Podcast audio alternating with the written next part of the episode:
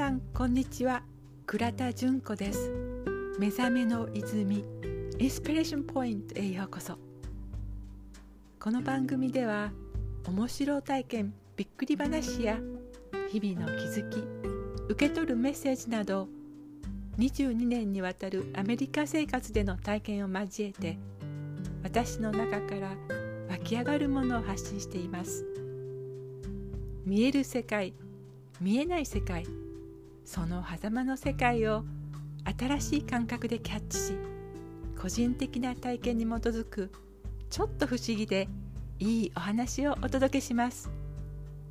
どうぞよろしくお付き合いください。9回目の今日は私の中のワンダーチャイルドに驚くような形で出会ったお話をします。沖縄の離島に八重山諸島がありますがその一つに竹富島という小さな島があります。私がこの島を初めて訪れたのは2006年なので今から15年前のことです。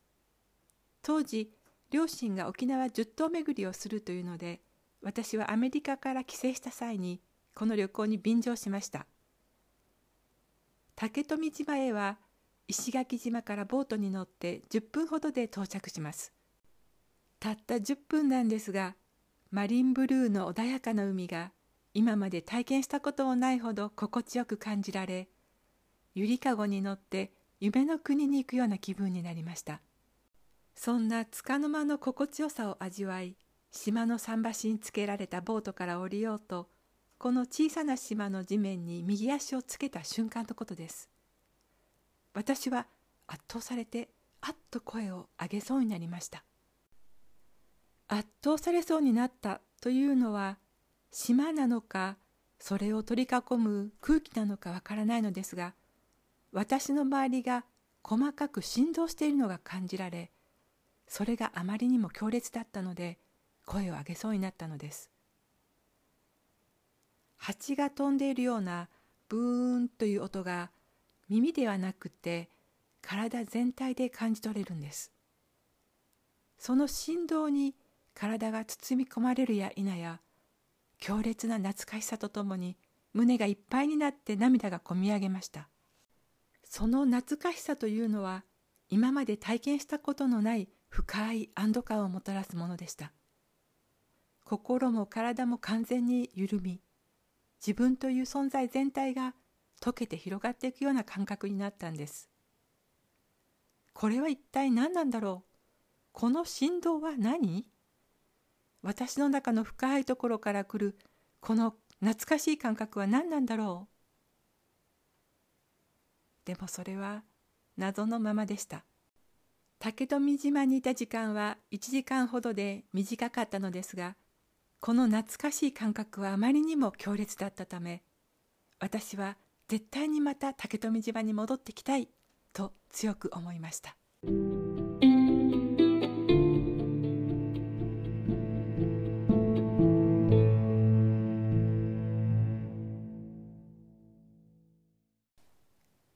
その願いがそれから1年半後に実現しました。私は今度は夫とここで一泊することになったのです。旅館に到着し宿泊者名簿に名前を書いている私におかみさんが尋ねました。今日は4月7日ですが何の日だか知っていますか？いいえと私が答えるととてもいい日に来ましたね。今日は旧暦のひな祭り女の子供の日ですよここでは旧暦のひな祭りの日に女の人は海に足をつけると良いと言われているのでぜひ海に入ってみてくださいね。とおかみさんが言いました。竹富島自体が私にとっては特別な場所だと思っていたので到着した日がたまたま特別な日だったことに私はワクワクしました部屋に荷物を置いて早速夫と浜辺に行ってみました。透き通った水に足をくるぶしまでつけてしばらく立っていると向こうからフグのような丸っこい形をした魚が挨拶をするかのように私たちの足元までやってきて尾びれを振りながら泳ぎ去っていきました。その夜私は異様に興奮してなかなか寝つけませんでした。寝ている間に何かが起こることを予感していたんです。昔からそうなんですが私は山とか波動が高い場所とか特別な場所に行くと大抵不思議な体験をします。特に夜寝ている時など不思議な夢を見たりします。竹富島も例外ではありませんでした。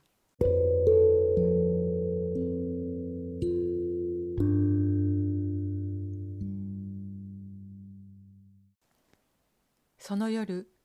やっとなんとか眠りに入っても浅い眠りでした。そしてごく浅い眠りの中で夢を見ていました。その夢の中で私は旅館の前の小道を2階の部屋から眺めていました。もちろん島に舗装された道などなくすべて土のままです。すると道の奥の方から何かがこちらに向かってやってくるのが見えました。それは全身が青い色の人間の形をした神様の行列だったんです。先頭の人が白い旗のようなものを持ちそれに続く十数人がこちらに向かってぞろぞろと歩いてくるのです。ところで皆さんは黒澤明監督の「夢」という映画をご存知でしょうか？その映画は黒澤監督自身が見た夢が元になった8つのストーリーから構成されていますがその中に「日照り雨」というストーリーがあります。この日照り雨では幼い主人公がある日母親に「こんな日には狐の嫁入りがある。見たら怖いことになってしまう」と言われたのですが何かに誘われるように林へ入っていき道の向こうからやってくる狐の嫁入りの行列を見てしまうという話です。竹富島で私が見ている光景はそれとよく似た状況でした。日照り雨は昼間に起こっている話ですが私の場合は午前3時に起こっています。旅館の前の月明かりに照らされた小道の向こうから青い神様の行列がやってくる様子を私は部屋の隅からそっと見下ろしていました。行列は私のいる旅館から5メートルくらいのところまで来ていました。すると突然人間がこれを見てはいけない。という声がしたんです。その瞬間行列の人たちがパッと顔を上げてこちらを見ました。私はさっと体を引っ込めたんですが完全に気づかれてしまったようです。ああしまった。恐怖とともに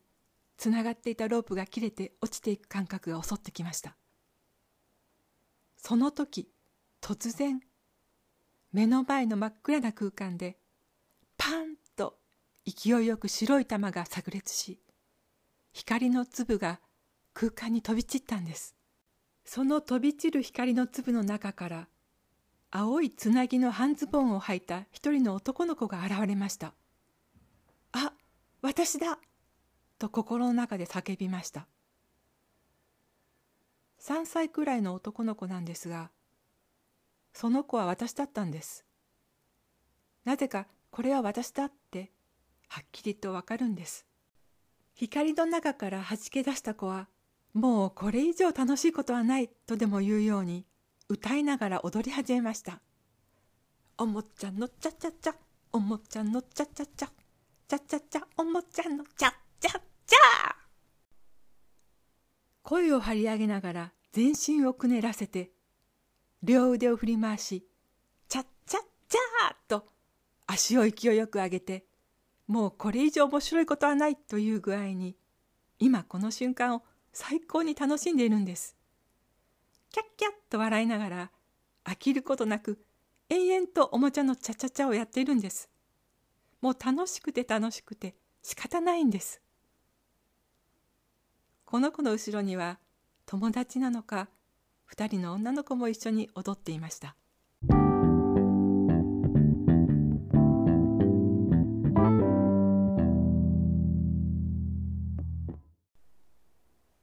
間もなく子供たちが消えると寝ている私の体がベッドから1メートルくらいの高さに持ち上がり私は空中に浮かんでいました。何かが左の胸に触れてそこは心臓のある位置ですが例えば木の製品に焼きごってで焼き印を入れる時ジュッという音がしますよね。あんな感じで何かが肌に触れた時にジュッと焼きを入れられるような音がしてビリビリっと感電するような感覚がありました。それはあまりにもリアルで強烈だったので私はそこで目が覚めました。これは後で分かったのですが私はワンダーチャイルドに出会ったのです。あの男の子は私の中のワンダーチャイルドだったんです。旧暦のひな祭りの日に私にとっては強烈で懐かしい感覚を覚えた特別な場所。竹富島でワンダーチャイルドに出会ったというのは今から思えばそれは偶然ではなく何か宇宙の計らいのようなものだったのだろうと思えてきます。インナーチャイルドという言葉を聞いたことやそれを知っている方も多いと思いますがインナーチャイルドは自分の内側にいる傷ついた子供というのに対してワンダーチャイルドっていうのはワンダーっていうのは驚くほど素晴らしいという意味がありますがこれは心理学者のカール・ユングが自らの経験をもとにした概念で天真爛漫な子供素晴らしい子供ということだそうです。私も自分のワンダーチャイルドに遭遇したわけなのですが本を読んでワンダーチャイルドとはこういうものだっていうのを理解するのとはまた違ったものです。夢を通して見たわけですがワンダーチャイルドが体や声を通して表現する喜びとか楽しさが子供の部分の自分の感覚として直接自分の中で起こっているように感じられるんです。このワンダーチャイルドを私は後にチビジュンと呼ぶことになります。ただ竹富島でこれを体験した時点で私はそれがワンダーチャイルドだとかワンダーチャイルドとは何であるかとかそういったことは全く知らなかったのですが2年後にチビジュンが再び私の目の前に現れることになります。そしてチビジュンは大人の私に見せて教えてくれるものがあるんです。その見せてくれるもの教えてくれることってどんなことでしょうか？そのお話は次回にしますね。あ、今ここまで来て気づいたんですが、今日は2月28日。もうすぐひな祭りですね。ああ、だから今これお話ししてるんですね。このお話をしようと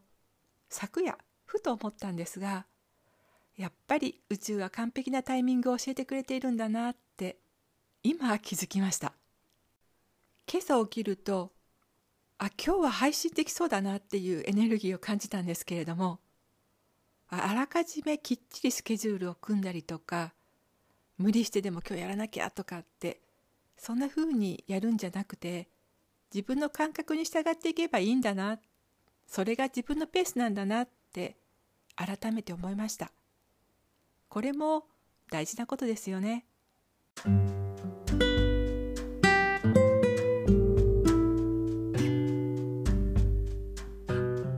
9回目の今日は